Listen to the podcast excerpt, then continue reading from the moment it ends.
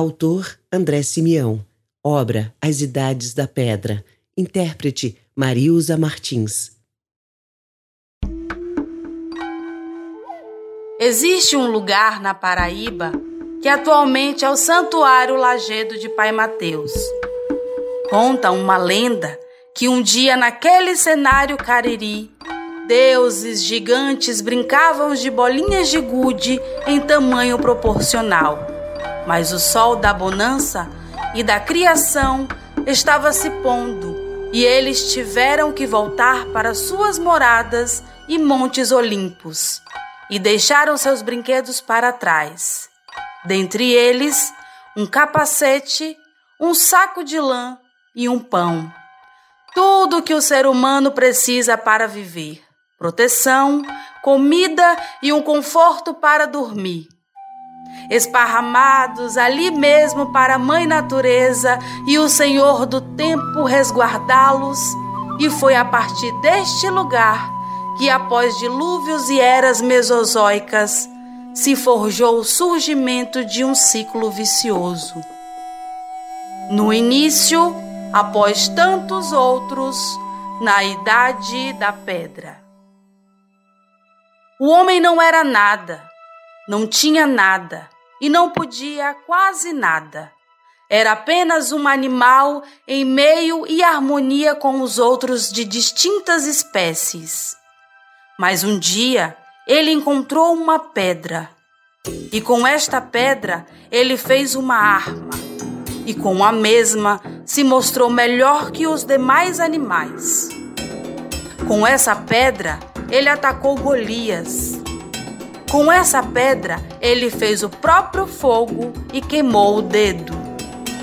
Com essa pedra ele se defendeu, se abrigou e inventou a roda gigante e da vida.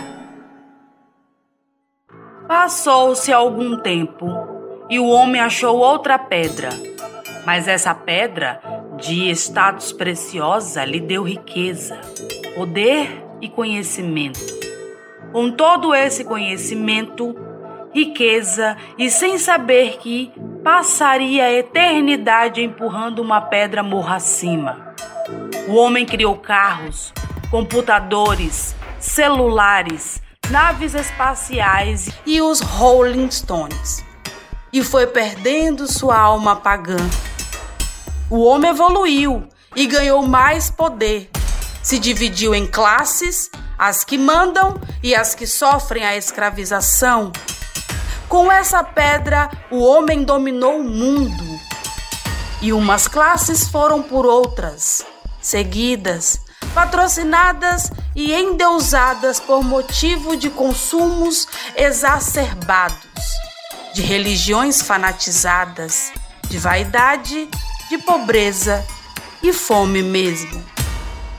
Passou-se mais algum tempo, e já com o mármore e o granito se fazendo a pedra fundamental do humano perdido, o homem desta vez criou a sua própria pedra que se dividira em várias, como o ouro do mercado consumista, o diamante da política dominante, a jade das tecnologias quânticas, o rubi da globalização dos escolhidos, e como quem sobe numa Babel, numa pirâmide ou mesmo no Burj Al Khalifa, e de lá, quando se preparava para levantar a sua lança futurista de pixies e bitcoins e bradar a impactante frase: Eu sou o dono do universo.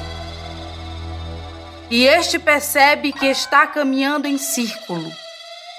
Mas essa pedra, versão turbo e maquiada de social, não era igual às outras. Ao invés de dominá-la, o homem é que foi dominado. A criatura versus o Criador mesmo com todo seu conhecimento, poder, tecnologias e avanços, essa criptonita tornou o super-homem fraco. O escravizou, o dizimou e continuou matando. Na primeira vez como cidadão humano, aos olhos da sociedade com os seus requintes de orgulho e mandachuvismo. Já no segundo ato, a morte era real e carnal, ao som letal das polícias e governos unificados com o seu armamento de seleção artificial. Nível Deus. E para cada trago, com sensação e duração de 10 segundos, um pente é recarregado. Pedra, pedra, craque, bum. O encontro das fumaças. E vão continuar matando a pedra e a educação por ela, no processo de primitiva com o reverso camaleoa das cracolândias. A não ser que você, homem inteligente, a não ser que você, homem racional, que não quer para si a síndrome de Sísifo, nem quer ver a sua odisseia rolando rocha abaixo, depois de tamanha evolução. Tome uma atitude agora. Fuja dessa pedra!